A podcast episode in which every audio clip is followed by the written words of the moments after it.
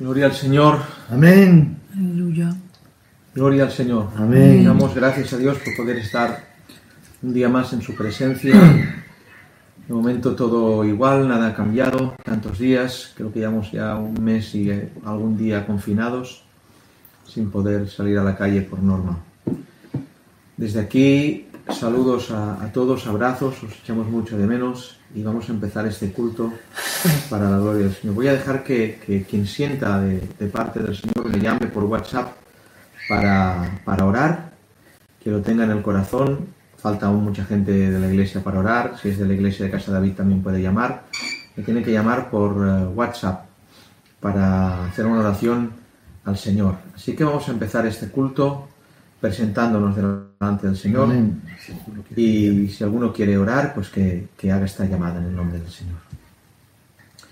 Te damos gloria, honra y alabanza, Alabanza, Dios Señor. Venimos eres, ante Señor. ti Gracias por todo. Un día más. Santa dispuestos a encontrarnos contigo, a eso venimos. Amén.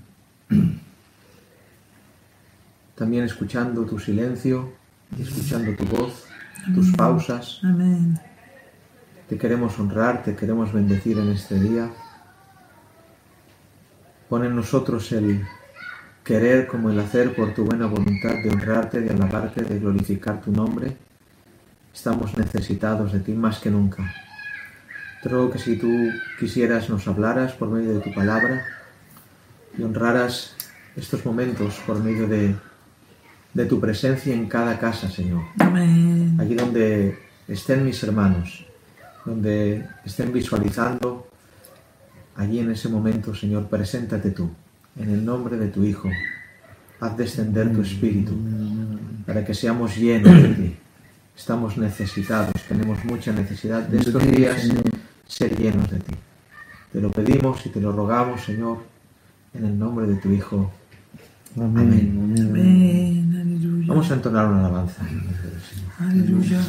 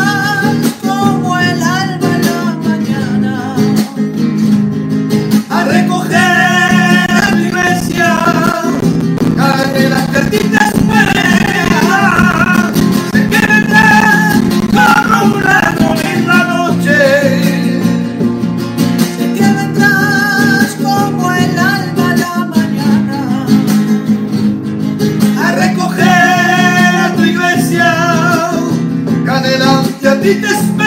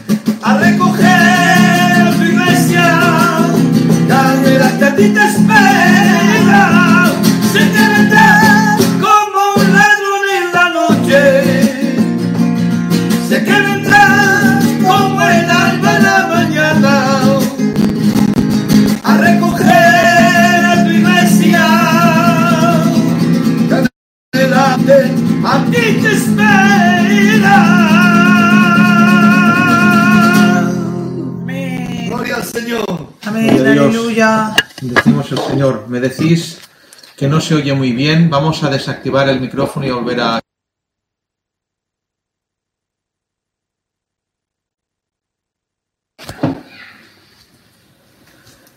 ¿Me podéis decir si ahora se oye mejor, hermanos? ¿Aún sigue distorsionando? Si no, volveremos a hacer la conexión. ¿Podéis enviar algún WhatsApp si, si se oye mejor ahora?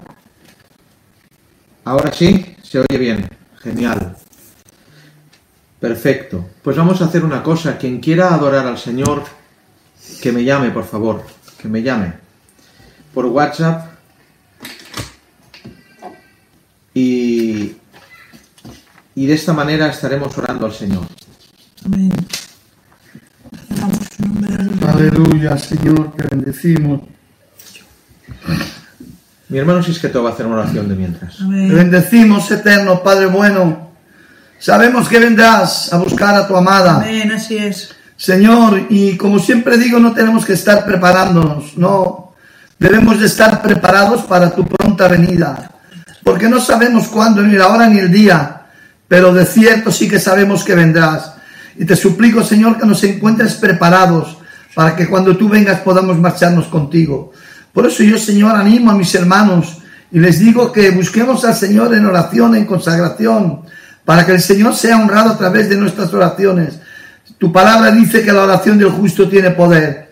Padre, te pido esta tarde que a través de tu palabra nos hables, Señor. Amén. Señor, que a- a- levantes el ánimo de aquellos que te tengan que llamar a, a tu siervo para orar, para Amén. poder hacer esa oración que anime a los hermanos. Amén. Tú has dicho en tu palabra animarnos unos a otros, Señor. Amén. Yo te doy la gloria y la honra y la alabanza a ti porque tú eres digno de adoración y de alabanza, Señor. Jamás diremos a nosotros, sino a tu nombre damos la gloria. Amén. Quiero presentar a tu siervo de una forma especial. Utilízalo para que hable, Señor, no tan solamente para que hable. No queremos que hable, queremos que la unción del Espíritu Amén. Santo esté en él y que tú nos abres a través del Señor.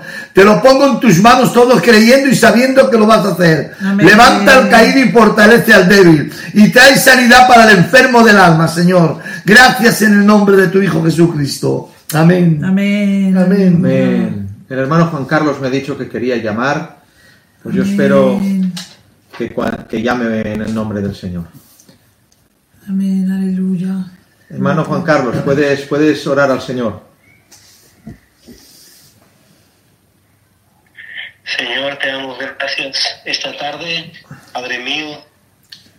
Te damos gracias por permitirnos, eh, Señor, poder adorarte, Señor, poder bendecirte. poder- Gracias, Señor, por, por todo lo bueno que eres, Señor, por, por cuidarnos, por amarnos, Señor, por protegernos, Padre mío. Te damos gracias, Señor, por enseñarnos, por, por cuidarnos, Señor.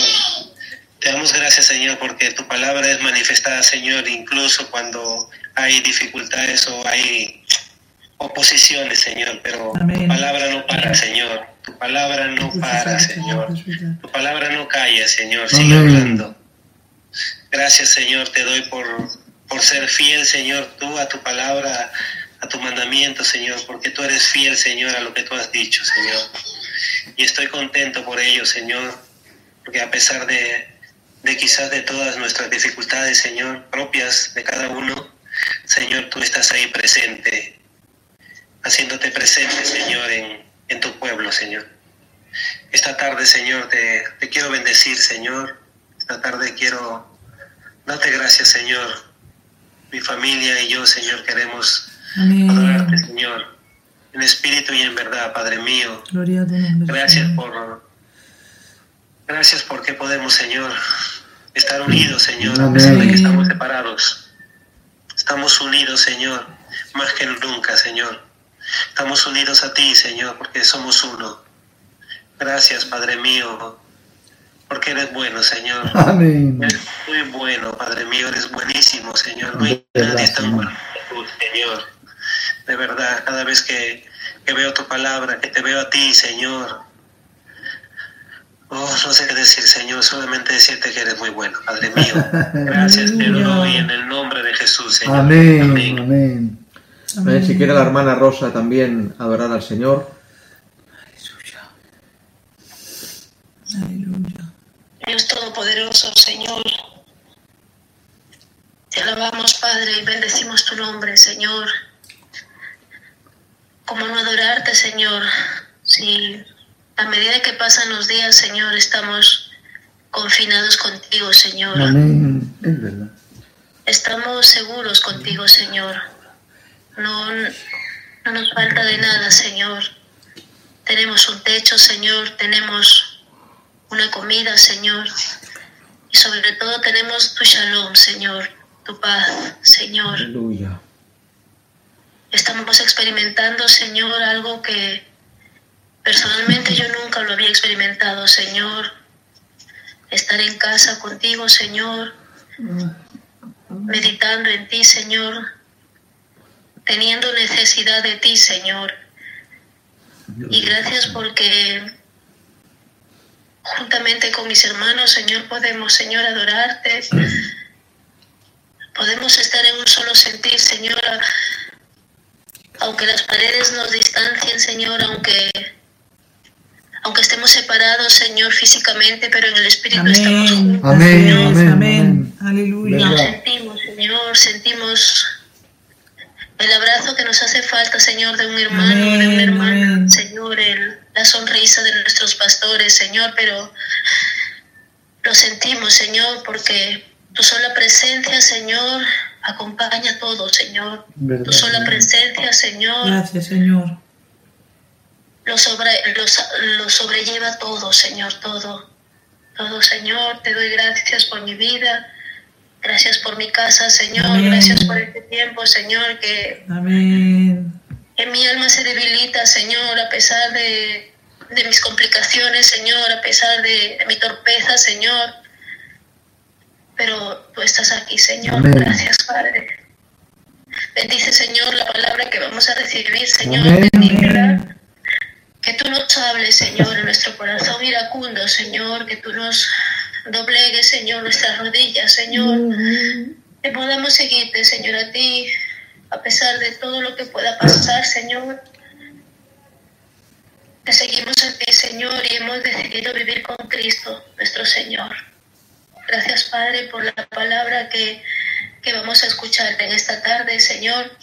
Dejándolo todo en tus manos, Amén. Padre, en el nombre de Jesús. Amén, amén, amén. Seguimos adorando al Señor. Amén. Una hermana que está bien lejos, pero también quiere orar al Señor. Amén. Ella es Aida, madre de Nacho. Vamos a llamarla en el nombre de Jesús. Amén. Aleluya. Y está en México. Si se sigue oyendo mal, me lo decís y intentaremos arreglarlo. Gloria a tu nombre, Señor. Hermana Aida, puedes orar al Señor. Claro que sí, Padre mío. Gracias porque por este medio y a través de la distancia puedo saludar a todos mis hermanos. Gracias Señor por las noches que las vuelves mañana y por los amigos que has vuelto a mi familia. Gracias Señor por cuidar de mí y de mis hijos. Sí, Señor. Dios mío, Se oye bien, Marc. tú y que tú tienes la palabra final en nuestros destinos. En ti confiamos y sabemos que esto que está pasando nos va a hacer más fuerte. Aleluya. Sabemos muy bien que la vida sin oración pues es una vida sin Cristo. Amén. Dios mío, hoy te entrego mis preocupaciones, Aleluya. mis proyectos, mis temores, mi vida, mi familia, mi trabajo. Gloria a tu nombre, Señor. Estamos contigo de tu mano Amén. en estos tiempos y sabremos que verán o vendrán tiempos mejores. Amén. Amén. Tu palabra, Señor, cambió mi vida. Te ruego a Dios Aleluya. por todos ustedes, hermano. Amén. Gracias. Amén. Damos gracias hermana Aida. Hay hermanas que se quieren unir a la oración. La hermana Isabel de José. También quiere orar, la voy a llamar. Amén, amén. Aleluya. Aleluya. Gloria al Señor. Aleluya.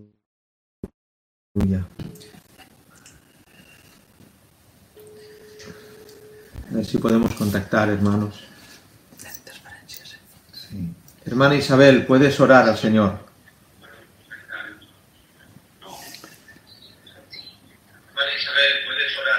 Tienes que bajar el volumen de la tele. Te adoramos, Señor, en esta tarde, Señor. Aleluya. Yo, yo no tengo tele. Pues eh, el iPad o el móvil o lo que estéis viendo en YouTube. Te adoramos, Señor. Ahora. Te doy gracias, Señor, por estos momentos, Señor, por poder estar en tu presencia. Dios. Aleluya. Te adoro mi alma, Dios mío. Te alabo, Señor.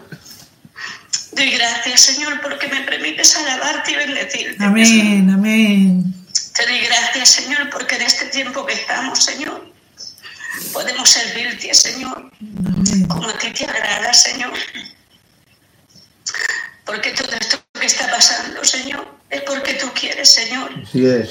Si quisieras, Señor, no pasaría nada, Dios mío. Amén. Amén. Te doy gracias, Señor, por mi casa.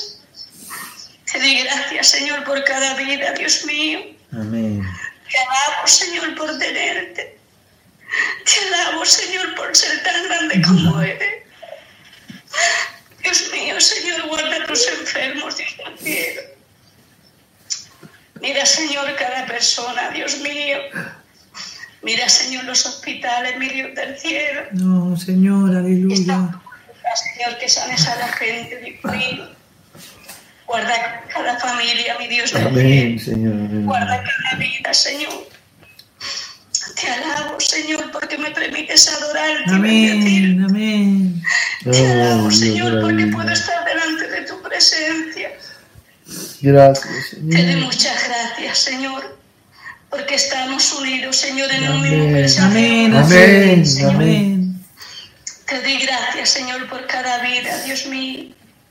Te alabo, Señor, y te ensalto, Señor, porque tú eres el grande, el poderoso, el sublime, el eterno, el que nos guarda, el que nos guía, Señor, el que nos lleva de la mano. Así es.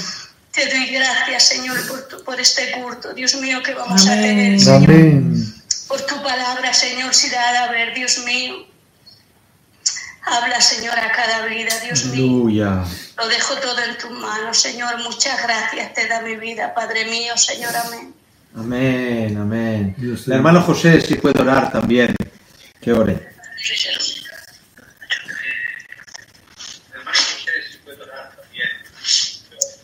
Señor y Padre que estás en los cielos, Señor. Amén. Te adoramos y te glorificamos, Dios mío.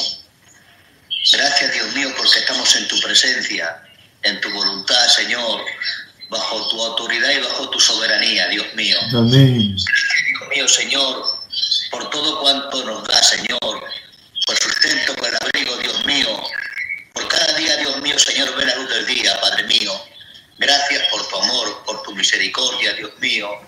Gracias porque tú eres bueno, Dios mío, y gracias por tantas misericordias que tienes para con nosotros, Dios mío.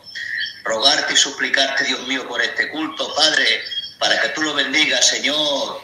Padre, para que tú bendigas a tu siervo, Dios mío. Y permite que tu palabra corra y sea glorificada, Dios del cielo, Padre mío. Ruego y suplico, Dios del cielo, Señor, por cada enfermo que hay en los hospitales, Dios mío, Señor. Te ruego que sea tu voluntad, Dios del cielo, Señor, pongas tu mano bendita y soberana, Dios mío, y vengas impartiendo sanidad, Dios mío, en cada vida y en cada corazón, Dios mío. Todo si es tu voluntad y bajo tu autoridad, Dios del cielo. Te ruego y te suplico, Dios mío, por aquella familia, Dios mío, que han perdido seres queridos, Padre mío. Te ruega mi alma y te suplica mi vida, Padre mío, que tú seas buen bálsamo para su herida, Dios mío, Señor, y tú vengas dándole consuelo y abrigo, Dios mío, Señor, Padre Dios del cielo, Señor, tú seas, Dios mío, con él y con ellos, Dios mío, Señor, y le dé, Dios mío, Señor, esa tranquilidad y esa paz, Dios mío, que solamente tú puedes darle, Padre mío, Señor. Ruego y suplico por tu iglesia, Padre del cielo, Amén. para que tú la bendigas y la fortalezcas, Dios Amén, mío, Señor, amén. y nos guardes en tu presencia si es tu voluntad, Dios mío, porque Dios mío, tú dices en tu palabra que eso caerá un pelo de nuestra cabeza sin tu consentimiento, Padre mío. Estamos en tu voluntad y bajo tu autoridad, Dios mío. Padre, ruego y suplico, Dios mío, que venga, Dios mío, supliendo nuestras necesidades, Dios mío, y no permitas que una alma pase necesidad, Dios del cielo. Gracias por tu amor, por tu misericordia, por tu iglesia, por tus siervos, Dios mío, Amén. por el Dios y Dios mío. Gracias por todo, en el nombre maravilloso de Jesús. Aleluya. Amén, Amén. Gloria al. Señor. La hermana Angie también me ha dicho que quisiera orar al Señor. Amén. Así que voy a llamarla. Amén.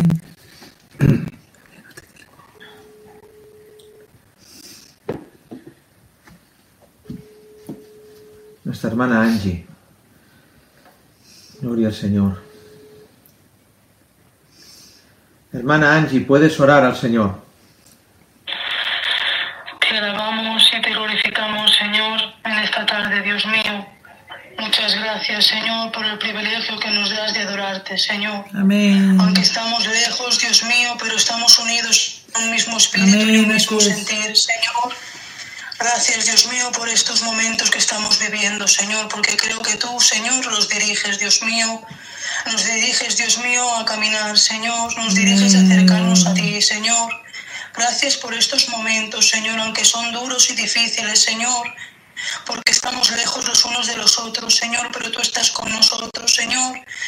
Oh Dios mío, gracias por tenerte y por guardarnos, Señor. Gracias, Dios mío, porque podemos respirar, Señor, porque podemos estar en casa, Señor, porque podemos buscarte más, Señor, y tenemos todo el tiempo del mundo, Señor. Gracias, Dios mío, porque tú estás con nosotros, Señor. Gracias por mi iglesia, Señor, por mis pastores, Dios mío.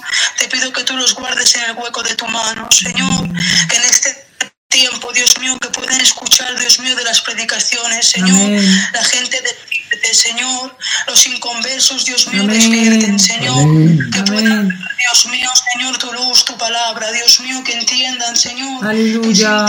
que vida no tiene sentido, Señor. Gracias por despertarnos cada día nosotros, Señor, por podernos acercarnos a ti, Señor. Gracias, Dios mío, Señor, por la salud, Señor, por la familia, Señor.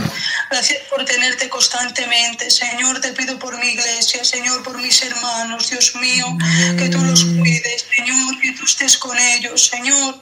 Que en este tiempo, Dios mío, podemos dedicarlo para ti de verdad, Señor, de corazón, Señor. Que no sea solamente en este tiempo, Señor, sino cuando pase todo también, Amén, Dios mío, que nos dediquemos nuestras vidas para ti, Señor. Que en esta tarde, Dios mío, dirigemos, Señor, nuestras vidas para tu gloria y honra, Señor. Que sea un culto lleno de poder y de victoria, Señor. Amén. Que no veamos al pastor, que veamos a ti en boca de él, Señor. Muchas gracias, Señor, porque nos permites respirar, Señor, y nos permites, Dios mío, estar un día más con vida, Señor, Amén. porque tú quieres, Señor. Muchas gracias por tantas cosas. En el nombre de Jesús. Amén. Amén. Amén. Damos gracias al Señor por estas sinceras oraciones. Amén. Amén. Y creo que es la hora de, de- de recibir la palabra del Señor, así que nos vamos a presentar todos delante de Él. Ahí en vuestras casas os pido por favor que le pidáis al Señor que os pueda hablar. Amén. En la iglesia del camino creemos que Dios tiene boca y habla. No habéis dicho amén, al menos yo no os he escuchado desde aquí. Voy a repetirlo. Digo que en la iglesia del camino creemos que Dios tiene boca Y habla. y habla. Amén. No es como los ídolos, que no tienen poder. Manos y no palpan, ojos y no ven, oídos y no oyen, boca y no hablan.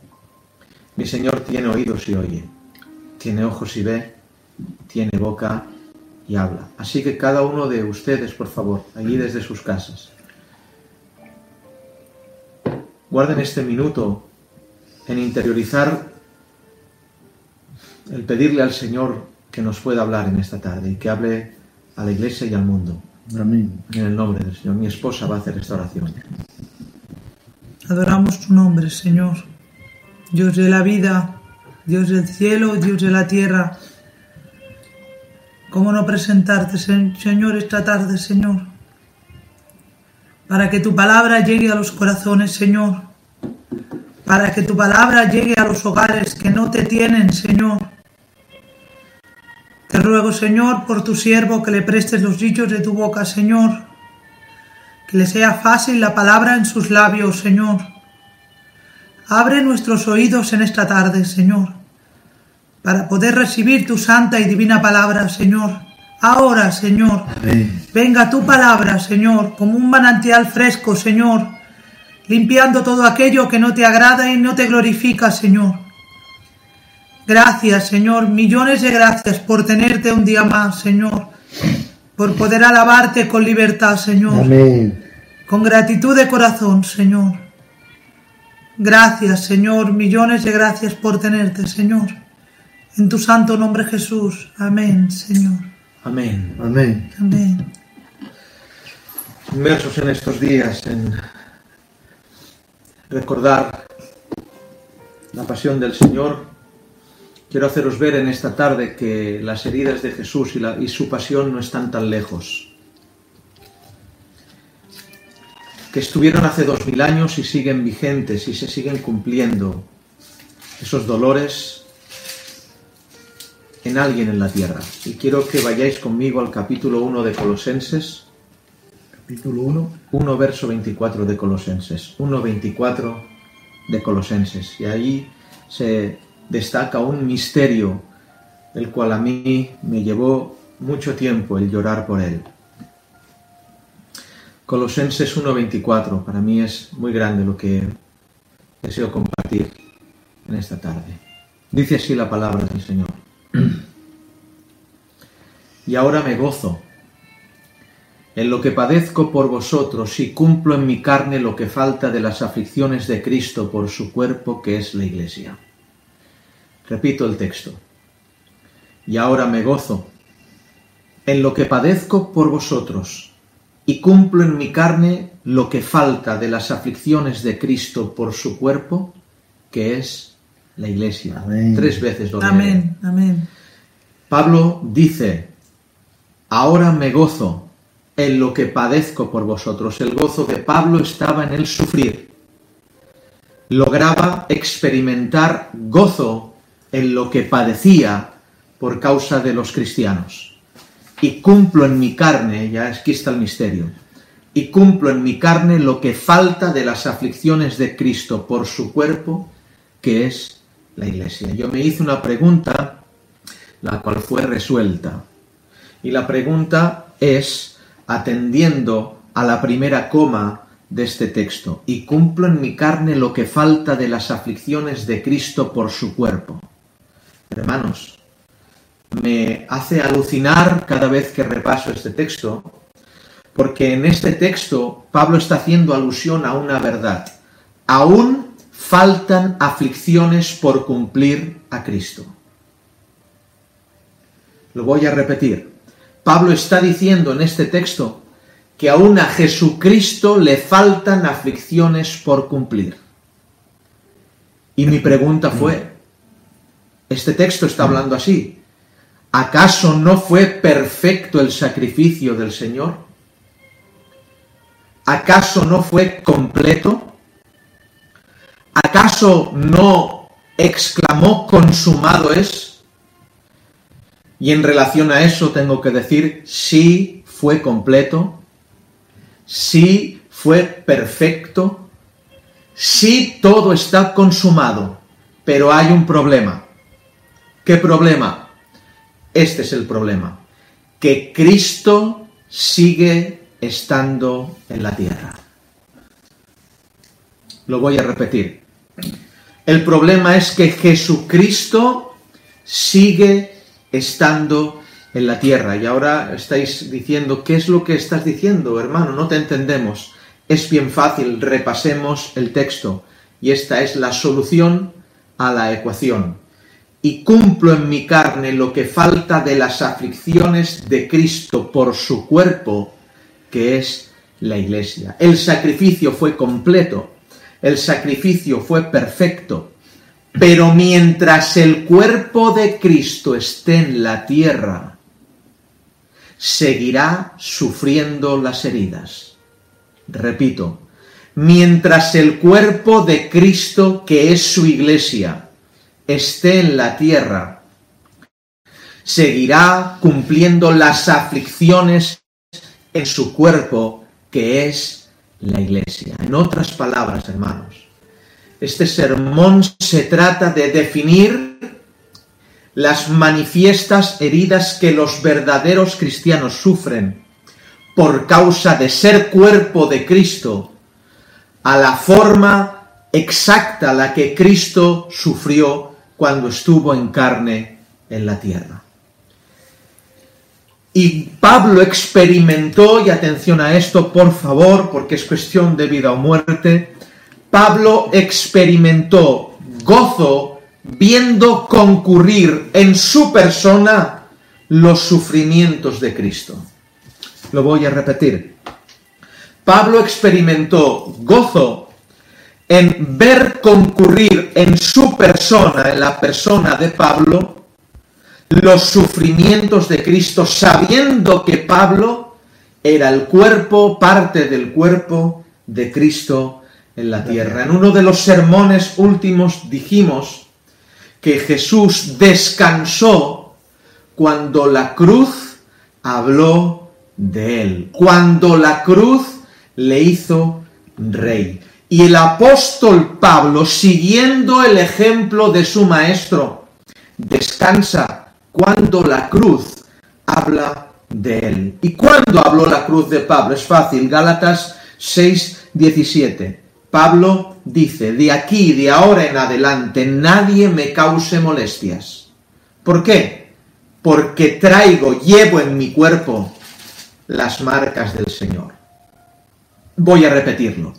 De aquí en adelante, dice Pablo, nadie me cause molestias porque traigo en mi cuerpo las marcas del Señor. Pablo no se goza, no recibe shalom por ser apóstol, Pablo no recibe shalom por eh, saber teología, por haber sido instruido en los pies de Gamaliel, por tener la verdad en la boca, ni siquiera por eso Pablo recibe shalom y dice, a partir de ahora ya nadie, ya nadie me cause molestias porque llevo en mi cuerpo las marcas del Señor.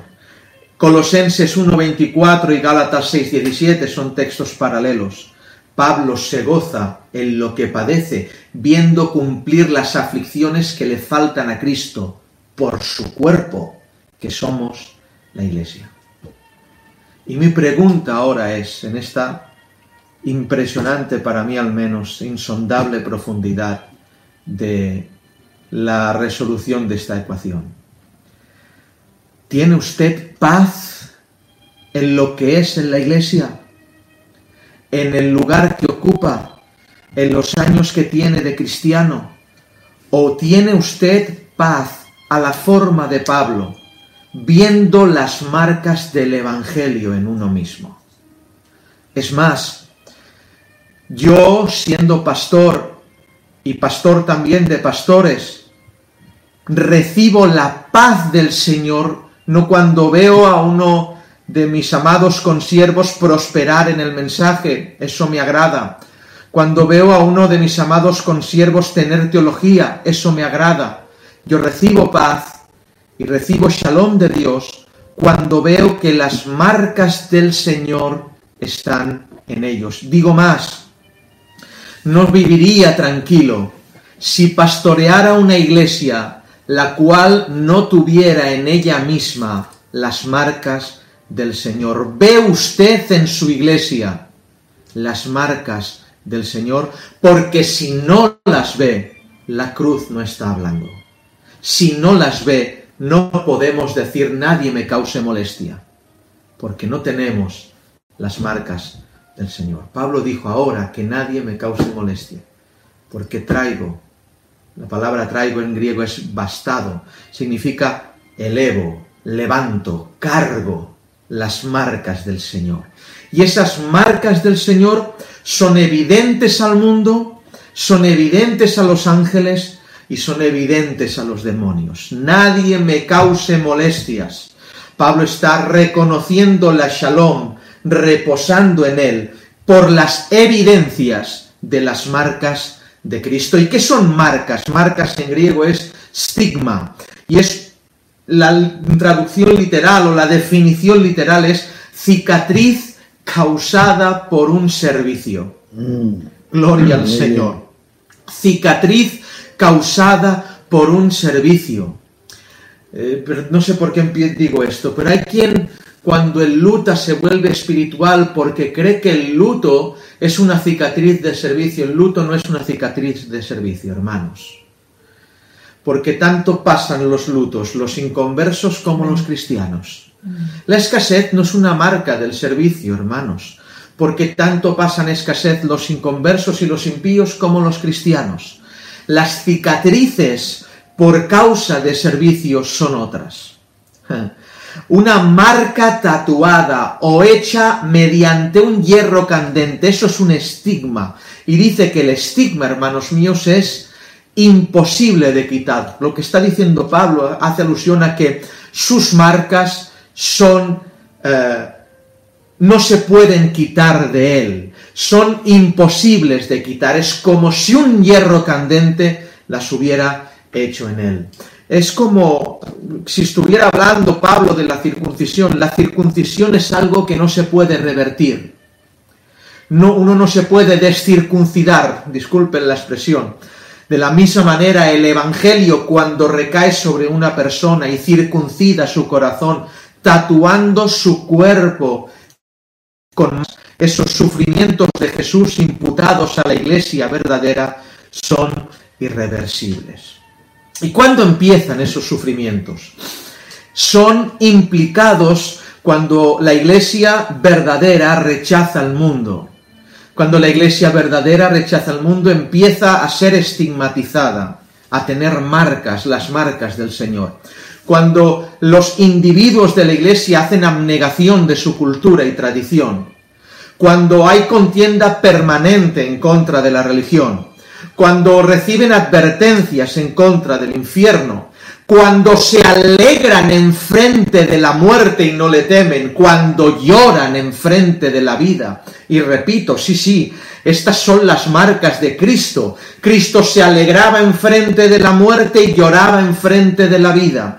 Alegría frente a la muerte, lloro frente a la vida. Alegría cuando llega el momento de verle a Él, lloro porque estamos crujiendo nuestras almas dentro de estos cuerpos mortales. Luego solo y solo podemos descansar y decir que nadie nos cause molestias como iglesia o como individuos cuando estas marcas estén en nosotros. Amén. Alucinante, lo voy a repetir. Solo podemos descansar como iglesia cuando estas marcas estén en nosotros.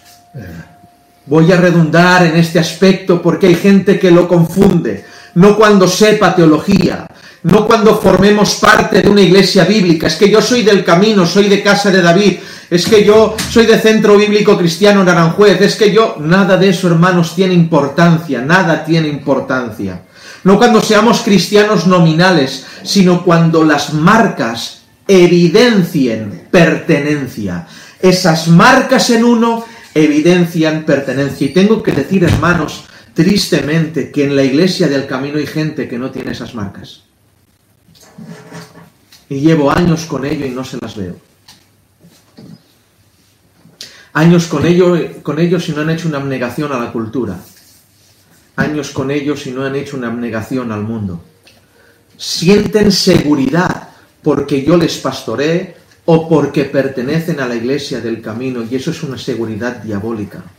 Pablo reposó no porque estuviera junto a los once, no porque formara parte del grupo de los elegidos, Pablo descansó cuando las marcas del Señor las vieron en él. Gloria tenga su nombre, hermano. Amén. Me impacta, me impresiona y me hace bien. El Señor está aquí estoy quebrado por él. El apóstol Pablo habló de estas marcas por medio de cada una de sus epístolas. Una de las cicatrices más evidentes en la iglesia verdadera es la que habla en segunda de Timoteo 3:12, que dice el apóstol Pablo, y también debes saber, Timoteo, que todos, y todos significa todos, todos, repito, significa todos, que todos los que quieren vivir piadosamente sufrirán persecución. Lo voy a repetir. Todos, absolutamente todos los que quieren vivir piadosamente sufrirán persecución. Y si usted no la está recibiendo, probablemente usted no sea un hijo de Dios. Porque mi Biblia dice que todos, absolutamente todos, los que quieren vivir piadosamente sufrirán persecución. Si aún a usted los hipócritas le siguen llamando para que para saludarle y que le digan a usted lo, lo mucho que le eh, echan de menos, etcétera, probablemente usted no sea un hijo de Dios porque no le están persiguiendo, sino todo lo contrario, le están acariciando. Las shalom vienen por las marcas del Señor. La shalom podía apaciguar los otros dolores de Pablo, los otros dolores de la carga por la vida, de la carga por el ministerio, de la carga por los hermanos. Y esas shalom, esas marcas, perdón, producen paz. Esas marcas del desprecio de los hipócritas, esas marcas de la persecución, esas marcas de, de sentirlas en un cuerpo, lograban imponer shalom y que la shalom pudiera con los otros eh, dolores del ministerio. Examine usted su cuerpo porque solamente he empezado a predicar ahora. ¿Las tiene usted? Tiene esas marcas. Tengo que darle una buena noticia, hermanos. Vivimos en un tiempo y en un escenario idóneo sin igual en toda la historia de la Iglesia para que las marcas sean hechas en nosotros, porque vivimos en el tiempo de la hipocresía de la Iglesia evangélica. El escenario nos es propicio. El escenario va a nuestro favor. ¿Por qué? Porque si denunciamos seremos perseguidos.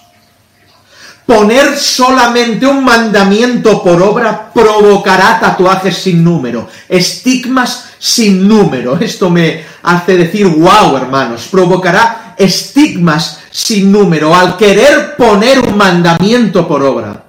En medio de este tiempo ya provocará marcas en nosotros.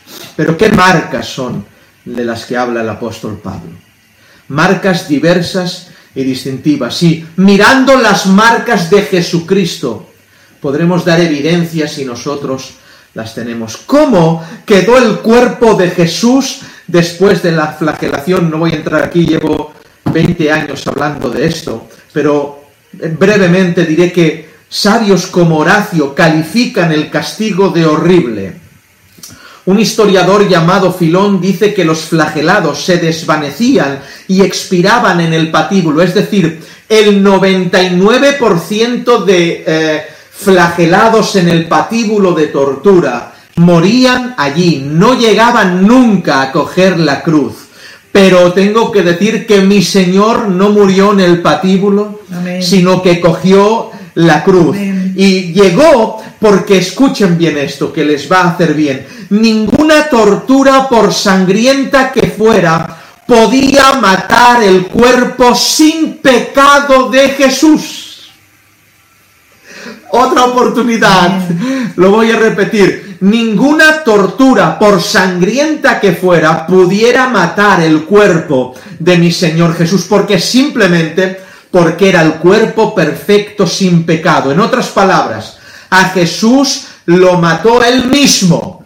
Nunca lo mató lo que le hicieron. Él entregó su vida y dice él textualmente que sepáis que nadie me quita la vida, Amén. sino yo soy el que la doy. Amén. Y esto es aplicable a nosotros, hermanos. Nadie va a matar el cuerpo físicamente porque el cuerpo de Cristo es sin pecado. Que nos mate la cruz. Que nos dé muerte ese lugar. Que expiremos nosotros. Cristo no podía ser muerto por los hombres porque eh, él tenía en sí mismo un cuerpo impecable. La capacidad del pecado de debilitar al ser humano es evidente y la capacidad de la impecabilidad de hacerlo fuerte es evidente. Él poseía un cuerpo sin pecado que, atención, milagrosamente murió. No lo habéis pillado, pero yo os lo vuelvo a repetir. El cuerpo sin pecado de Jesús milagrosamente murió. El milagro, hermanos míos, es que muriera. Lo que yo no entiendo de la escritura es que muriera. ¿Por qué? Porque no podía morir. ¿Saben por qué? Porque Dios no muere. Amén. Pero la palabra dice que sí murió. Repito, el cuerpo de Cristo, impecable, milagrosamente murió, porque Él entregó la vida, expiró, Él entregó el Espíritu al Padre. Es al revés, es un cuerpo con un... El cuerpo es un montón de pecadores que milagrosamente no perecen. Aleluya. Es decir, en primera instancia es un cuerpo sin pecado que milagrosamente muere. En segunda instancia nosotros es un cuerpo formado por pecadores que milagrosamente no muere. Porque Él abrazó mi pecado, se hizo potencialmente mortal. Al tomar mis afrentas, pudo morir. Repito la frase, nadie me quita la vida, soy yo quien la doy por vosotros. Que nos dé más miedo el, el pecado que la tortura que nos dé más miedo pecar que la tortura que nos pueden hacer los hombres. Al abrazar nosotros su sacrificio, nos hacemos inmortales. Al abrazar Él nuestro pecado, se hizo mortal. Dios manifiesta un cuidado constante al cuerpo, dándole respiración asistida constante desde el cielo, constantemente en peligro de extinción, constantemente asistidos por Dios. A Él la gloria, Amén. la honra y la alabanza. Amén, amén, amén. Por norma, ya sabéis que por cuatro hombres solían ser azotados sin miramientos y sin medida aquellos que iban al patíbulo de tortura. Los soldados declaran en las crónicas históricas que la víctima en el patíbulo de tortura, atención, dejaba de ser persona para ser una cosa, sobre la cual esa cosa se podían ejercitar a conciencia fuerzas y furias aunque quisieron convertirle en cosa después del patíbulo, Pilato tiene que exclamar, aunque le habéis dado una paliza de muerte, he aquí el hombre. Aleluya. Sigue siendo el hombre por excelencia. Amén. Hay un detalle, hermanos, que querría destacar. Los escarnecedores golpeaban al preso, escuchen bien esto, según el crimen que había cometido. Eran, de hecho, las manos de los interesados, es decir, de aquellos sobre los que se había cometido el crimen, que decidían la crudeza de la tortura. En otras palabras, los soldados romanos eran una extensión de aquellos que habían sido víctimas del crimen del reo. No sé si me estoy explicando, me están entendiendo. Si un ladrón le había robado algo a alguien, ese alguien eh, era el que daba las órdenes, por decirlo así, o la forma de golpear a aquel que estaba siendo golpeado, para que el alguien fuera el instigador a la tortura de ese reo. ¿Saben quién eran los interesados de la tortura? Hermanos míos, usted y yo, porque usted y yo fuimos los que le torturamos. El diablo los ángeles caídos y todos aquellos pecadores impíos fuimos los que golpeamos a la vida constantemente con furia y rabia para que aquel cuerpo dejara de parecer de hombre. Las manos de Satanás, de los condenados, de los impíos y todos aquellos golpes no eran dirigidos por cuatro romanos, era toda la humanidad en peso que estaba golpeando a la vida por, por ser simplemente la vida y distintos a él. Se ensañaron como el que se desahoga por los contratiempos de la vida. ¿Por qué partió este familiar? ¿Por qué falleció el otro? Y golpeaban y golpeaban y golpeaban. La vida dejó de parecer vida, el hombre dejó de parecer hombre, el divino dejó de parecer divino, más cuando más brilló la deidad, cuando más hombre pareció y cuando la vida explotó la gloria, fue, y jamás nunca mejor ejemplo que en la cruz. Oh hermanos, gloria a ese crucificado, gloria a ese golpeado, a ese del cual estamos enamorados. Esas son las marcas del cuerpo. Marcas del cuerpo hechas por el pueblo. Porque el cuerpo tuvo un encuentro con el pueblo. Cristo tuvo un encuentro con el pueblo. Y atención, nosotros como iglesia y como cuerpo de Cristo también tenemos un encuentro con el pueblo. ¿Y cómo fue el encuentro de Cristo con el pueblo para si nos tenemos que atribuir esas marcas también a nosotros? Hermanos, Cristo con el pueblo salió difamado, aborrecido y calumniado. Lucas 23, 21, porque ellos volvieron a dar voces diciendo, crucifícale.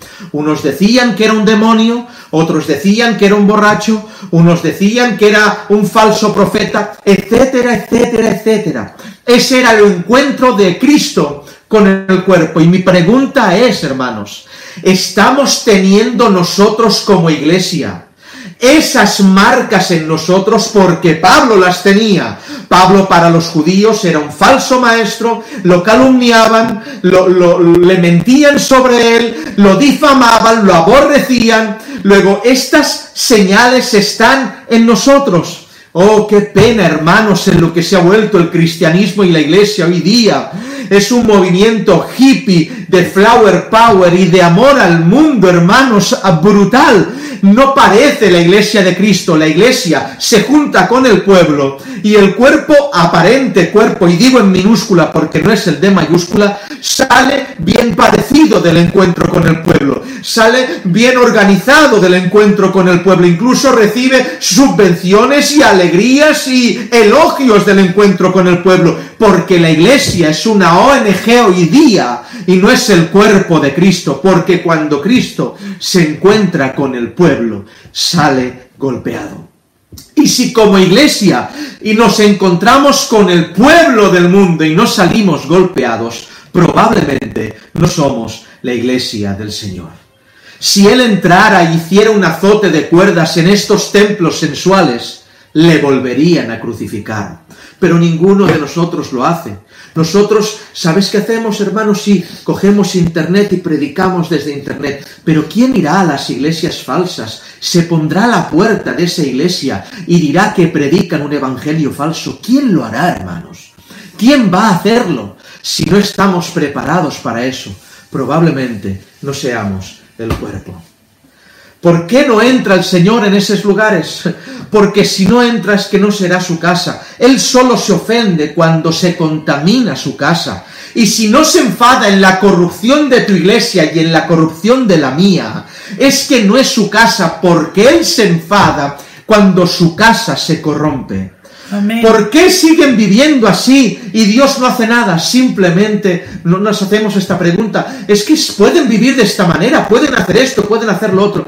Es una sencilla respuesta. Es que no es su casa. Porque Jesús solo se afrenta cuando se afrenta su casa. Si alguien que es cuerpo verdadero entrara y predicara las palabras de Jesús, lo crucificarían de nuevo. En tales templos, hermanos, Jesús está prohibido. Las iglesias evangélicas han prohibido a Jesús porque prohíben sus palabras. De esa manera prohíben a Jesús. Mi pregunta es, ¿está prohibido Jesús en tu casa? Si seleccionas sus palabras, Si seleccionas esta sí y esta no, Jesús está prohibido en tu casa. Jesús está prohibido en las iglesias culturizadas. Jesús está prohibido en las iglesias que aman al mundo. Está prohibido en las denominaciones democráticas donde no reina un rey sino reinan los hombres, donde reina el pueblo. Solo las escrituras aplicadas representan el dominio del rey en una iglesia. Es decir, en la iglesia no manda un hombre, en la iglesia manda la palabra. Amén. Y si pretendiera entrar de nuevo Jesús, le prohibirían que hablase sus palabras como nos ha pasado y como seguirá pasando. Jesús se encontró con el pueblo y esas heridas tienen que estar en la iglesia también, porque Pablo dice, estoy sufriendo y me gozo, me gozo en lo que padezco por vosotros, sufriendo las aflicciones que faltan a Cristo por su cuerpo, que es la iglesia, las sufro en mí. Cristo se reunió también, tuvo un encuentro también con la realeza, podríamos decir la clase política de hoy día.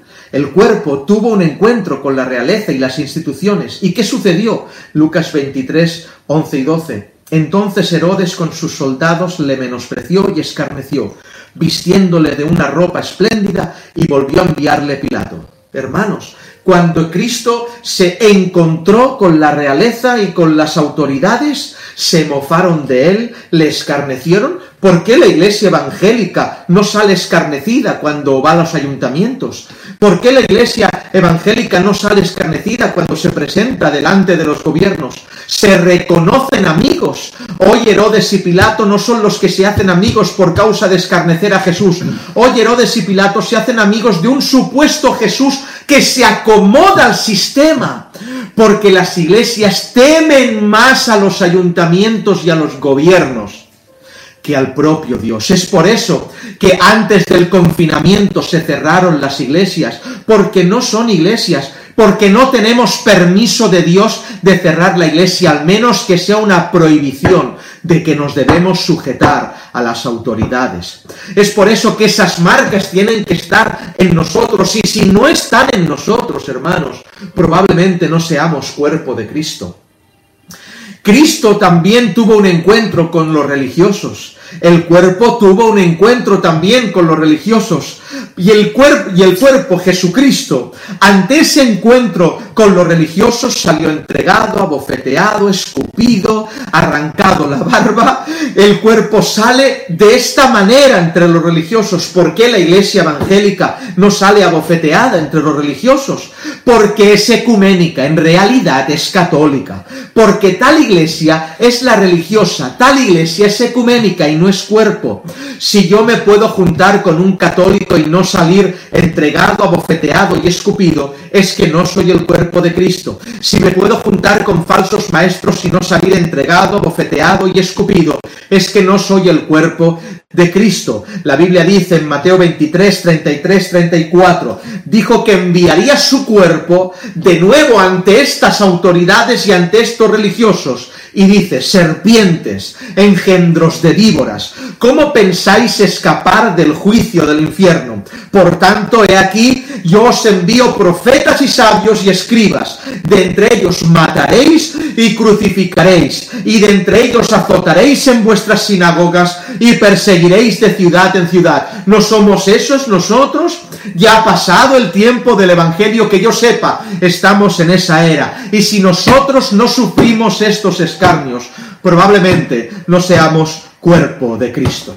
Pero si tenemos tales marcas, si tenemos esas estigmas en nuestro cuerpo, podemos recibir salón de ellas y decir, ahora me gozo en lo que padezco por vosotros y decir, ahora que nadie me cause molestia, porque llevo en mi cuerpo las marcas del Señor.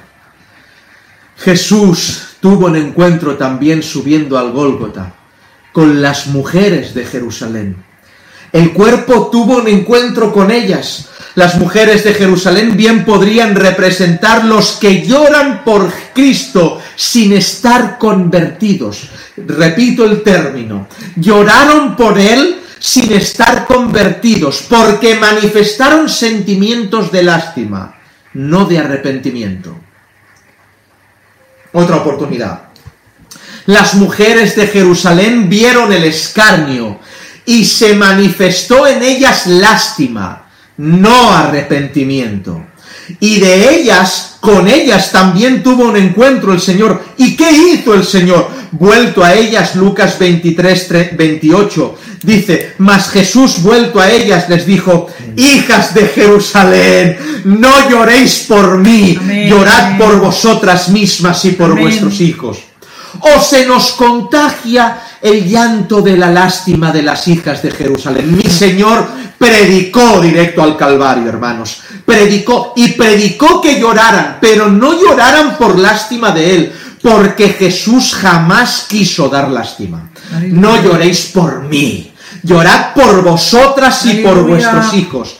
Hoy se llama más por, hoy se llora más por el dolor que por el pecado. Se llora más por la ausencia de un pariente que por la ausencia de Dios. Pero hermanos, la palabra nos enseña lo contrario, que el estigma es llorar por la ausencia de Dios en vez de llorar por la ausencia de un pariente. Quizás si hubiéramos llorado por los pecados del pariente en vida, no hubiéramos llorado, llorado tanto por su ausencia en muerte.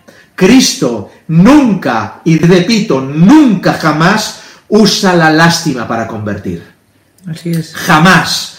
Él es un caballero triunfante. ¡Aleluya! Aleluya. Él no usa la lástima para convertir. Él es el caballero triunfante Amén. de la cruz.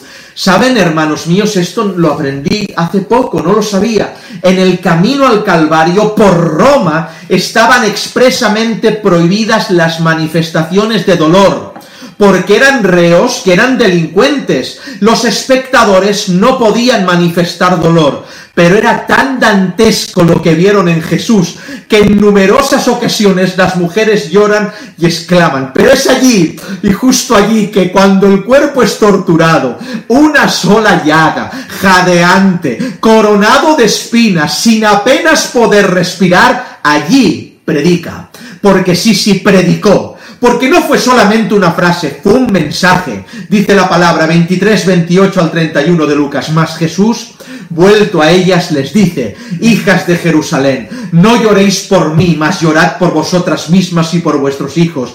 Porque aquí vienen días en que dirán, bienaventuradas las estériles y los vientres que no engendraron y los pechos que no criaron. Entonces comenzarán a decir a los montes, caed sobre nosotros y a los collados cubridnos. Porque si en el árbol, y se señala él, si en el árbol verde hacen estas cosas, en nosotros el seco, ¿qué harán? ¿Qué harán en nosotros que somos el árbol seco si no tenemos estas marcas? Hermanos, quizás no seamos el cuerpo de Cristo. Jesús tuvo un encuentro con las mujeres, Jesús tuvo un encuentro con Roma, se encontró con Roma. ¿Y qué sucedió cuando se encontró con Roma? Ya lo sabéis. Con Roma el cuerpo quedó flagelado, herido, humillado. Después de estar con Roma, el cuerpo fue totalmente abochornado, flagelado, lacerado. Roma es el sistema religioso y representa la Babilonia y la idolatría. ¿Por qué, hermanos míos? Hoy la iglesia evangélica sale del contacto de Roma pletórica. Cuando se encuentra con Roma sale contenta, sale pletórica. ¿Por qué? Po- Porque Roma, hermanos míos, no afila sus látigos contra la iglesia evangélica. ¿Por qué? Porque Roma es la iglesia evangélica. Y la iglesia evangélica es Roma. Roma solo afila los látigos contra el cuerpo. Los golpes de Roma van a las espaldas de Jesús para desestabilizar la carga. Los golpes de Roma van a las costillas de Jesús para paralizar los pulmones. Los golpes de Roma van a dirigidos donde más duele, sí, sí, donde más duele, allí donde usted se imagina, no ha querido imaginarse nunca, pero a pesar de que quieren desestabilizar la carga, parar los pulmones, hermanos míos, sigue el cuerpo respirando, Amén. sigue el cuerpo adorando, Amén. porque Dios permanece en el cuerpo. Gloria tenga su nombre. Amén. Voy a la recta final. El cuerpo, esta es la última, creo. Hay más, pero yo voy a plegar. El cuerpo es la iglesia y el cuerpo cuando estuvo en la tierra Jesucristo se encontró también con el diablo. Sí, sí. Se encontró con el diablo cuando eh, recién empezaba su ministerio. Se encontró en varias ocasiones y fue tentado en todo, pero al final, hermanos míos, de la carrera del Señor, también se encontró con el diablo. ¿Y a dónde? ¿Dónde se presenta el diablo? Dirás. ¿Dónde se presenta el diablo? ¿Cuándo se encontró con él? Y yo nunca lo había visto hasta hace poco, hermanos míos. Lucas 23, 39. Uno de los criminales que estaba colgados lo insultaba y le decía, si tú eres el Mesías, sálvate a ti mismo y sálvanos a nosotros. Es brutal. ¿Por qué? Porque la misma tentación que en el desierto le hizo el diablo, aparece el diablo al final disfrazado de crucificado. Muy bien. Lo voy a repetir. La misma Aleluya. tentación que el diablo le hizo en el desierto en el principio de su ministerio, le provoca la misma tentación en el final de su ministerio. ¿Os acordáis de la primera? Si eres el Hijo de Dios, si eres el Hijo de Dios, si eres el Hijo de Dios, di que estas piedras se conviertan en pan. Lánzate, a sus ángeles mandará, si eres el Hijo de Dios. Al final del ministerio, el diablo subió a la cruz con Cristo, se disfrazó de malhechor y las mismas palabras le repite. Si eres el Hijo de Dios, sálvate a ti mismo y sálvanos a nosotros. Satanás, hermanos míos, muchas veces se viste de solución. Y se vistió de solución en el desierto. Y se vistió de solución al dolor en la cruz. Y, y de- dicho sea de paso, que me entra así en el mensaje, no detrás de todas las soluciones de, de tu persona está Dios. A veces detrás de la solución está el diablo. Y lo dejo allí. Y al final de su ministerio, el diablo no lo deja en paz, hermanos. Sube hasta la cruz cuando ya no hubieron tentaciones que probar en vida. Cuando ya no hay tentaciones de mujeres, cuando ya agota casi todos los recursos, le queda uno. ¿Cuál? Sube a la cruz con Cristo. Aleluya. Sube a la cruz con Cristo. Es por eso que Mateo dice, lo dejó por algún tiempo en el, en el, en el discurso en, en el desierto, lo dejó por algún tiempo, pero luego lo sigue tentando. Y el último recurso del diablo es estar crucificado. Sí, sí, sí. El diablo también estuvo crucificado. El diablo en la cruz, hermanos, disfrazado de crucificado. Así que no os sorprendáis si en este último tiempo veis a demonios crucificados. Estarán allí para probar su último plan. ¿Cuál es la última estrategia? Subir con los, con los cristianos, subir con el cuerpo para hacerlos bajar de la cruz y para que no mueran en ella. Hermanos, Bien. gloria a su nombre. Aleluya. Subir a la cruz con el cuerpo para que no muramos allí. El diablo sabe estar en la cruz para hacer bajar a los crucificados. Esa es la tentación más profunda. Y la tentación más profunda vendrá de aquellos que te acompañan, y lo hemos sufrido este año. Aquellos que te acompañan hasta el monte para hacerte bajar de él, para darte una relación teológica a tu sufrimiento y que abortes la misión de morir en la cruz. El diablo sabe estar en la cruz para no morir arrepentido. Muy bien. Porque la diferencia entre el malhechor de la derecha y el de la izquierda es que los dos murieron, pero uno murió arrepentido, Amén. el otro no. Subirán con la iglesia, pero no estarán arrepentidos. El diablo sabe estar en la cruz para desacreditar al verdadero.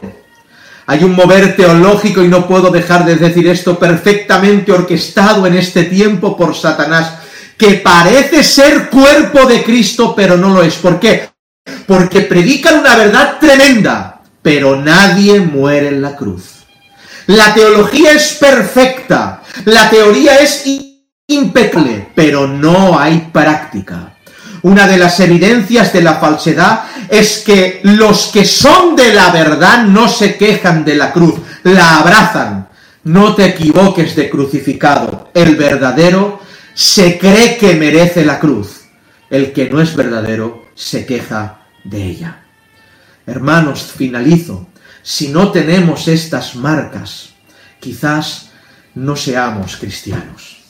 Quizás no seamos el cuerpo de Cristo. Y con el último personaje que se eh, encontró el Señor en, eh, en la subida al Calvario y en la crucifixión, fue con la muerte. El cuerpo, y esta evidencia es brutal y quiero dejarlo aquí, el cuerpo tuvo un encuentro con la muerte. Jesús tuvo un encuentro con la muerte. ¿Y cómo fue este encuentro? Bueno, hermanos, lo tengo que decir sonriendo. La muerte fue subordinada y humillada ante él. Amén. Aleluya, lo voy a Amén. repetir. La muerte fue subordinada y humillada Amén. ante él. Está esta marca del encuentro con la muerte en la iglesia de hoy día. Y aquí quiero, hermanos míos, por favor, que os examinéis. Examinaros. ¿Está esta marca de la iglesia en este día? ¿Es la muerte subordinada en la iglesia? ¿Está humillada la muerte ante la iglesia verdadera? Primera de Corintios 15, 55 narra cómo fue el encuentro de Jesús con la muerte. Jesús exclama, ¿dónde está, oh muerte, tu aguijón? ¿Dónde está, oh sepulcro, tu victoria? Oseas 13, 14. De la mano del Seol los redimiré, los libraré de la muerte. Oh muerte, yo seré tu muerte y seré tu destrucción. La destrucción de la muerte, hermanos, no se basa solamente en la resurrección.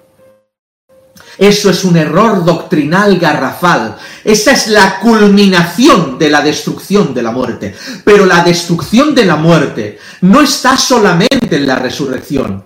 La destrucción de la muerte y la evidencia de esa marca en el cuerpo es la pérdida de miedo a la muerte. La muerte se manifiesta, y escuchen bien esto, eh, el mundo está así hoy porque tiene miedo a la muerte. La gente está en las casas hoy. Los gobiernos están haciendo esto hoy porque se han subordinado a una señora, la muerte. Y es probable, y no, no soy profeta, pero quizás sea una profecía, no, no lo sé.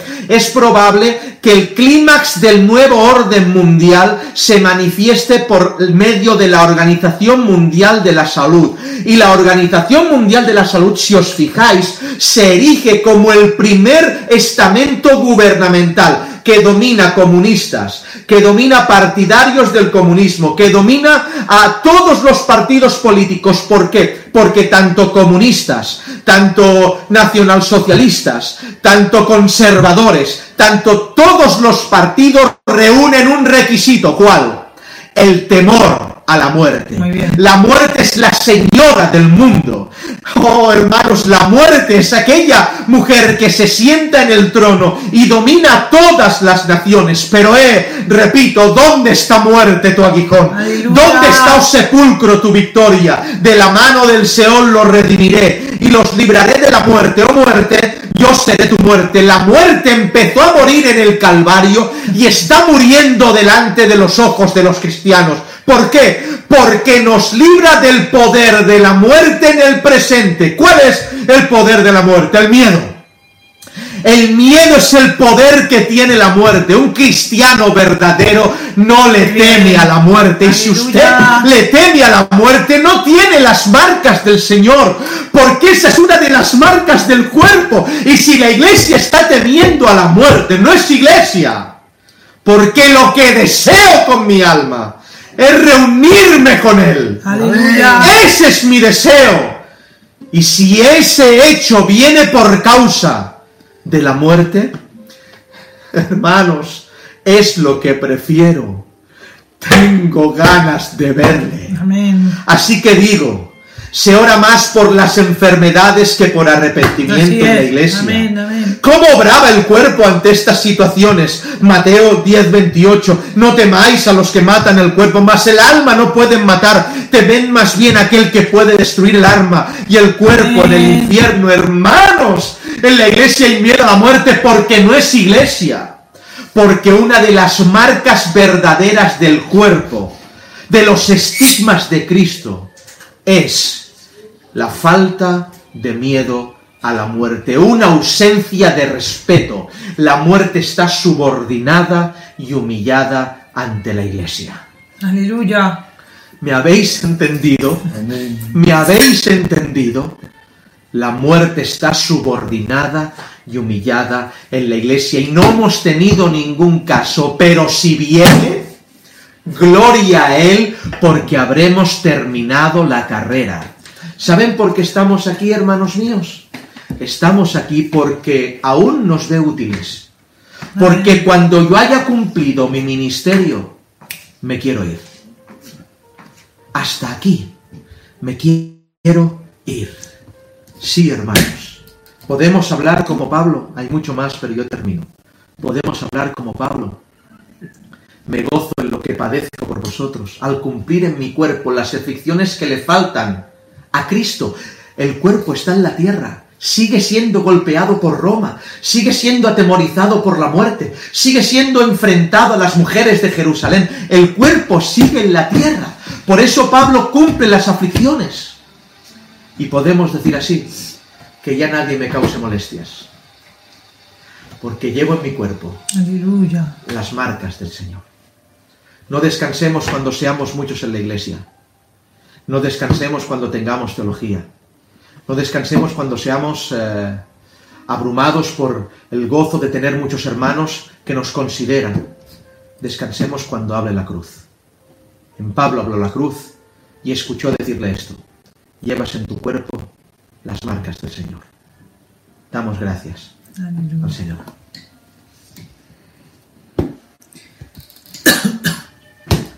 Gloria a tu nombre, Señor. Te bendecimos, Señor. Amén, Señor. Gloria a tu nombre. Aleluya. Me impacta, Señor, esta, esta palabra. Me, me trastorna. Me alucina. Provoca en nosotros tus marcas. Que cumplamos las aflicciones que te faltan. Por tu cuerpo que es la iglesia. Que podamos descansar en lo que dice la cruz de nosotros, no en lo que nosotros decimos de nosotros. Gracias por subordinar la muerte delante de tus hijos. Gracias por hacerlo con tus discípulos, por hacerlo con los discípulos de los discípulos y hacerlo con todos aquellos que han sido tuyos, sin excepción. Gracias por, por no subordinarnos a esta señora que está gobernando el mundo por medio de el temor a ser contagiado. No tengo temor. No tenemos temor. Implanta esto en nosotros. En el nombre de Jesús tu Hijo. Amén. Amén. Adoramos al Señor con nuestras ofrendas en unos minutos. Gloria a Dios. Gloria al Señor. Aleluya.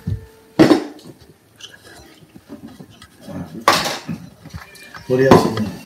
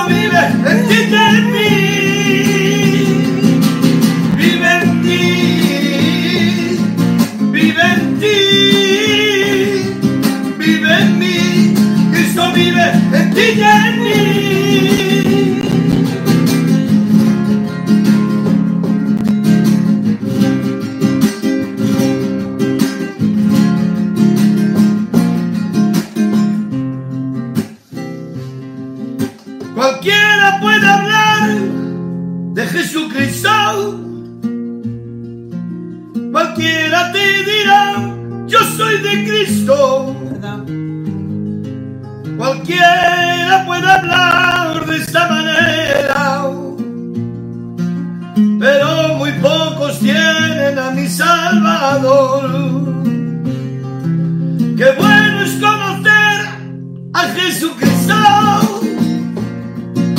Qué bueno es conocer aquel que vive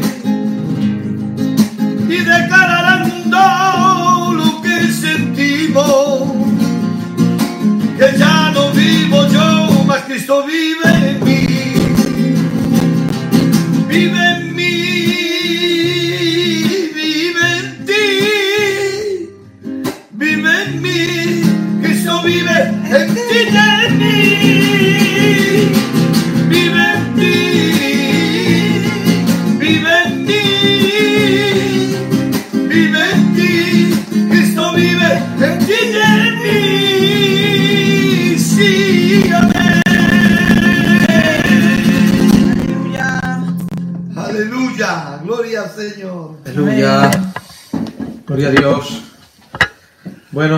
Orando por, eh, por todo lo que ya sabéis, haciéndonos eco de, de orar para que venga el reino del Señor.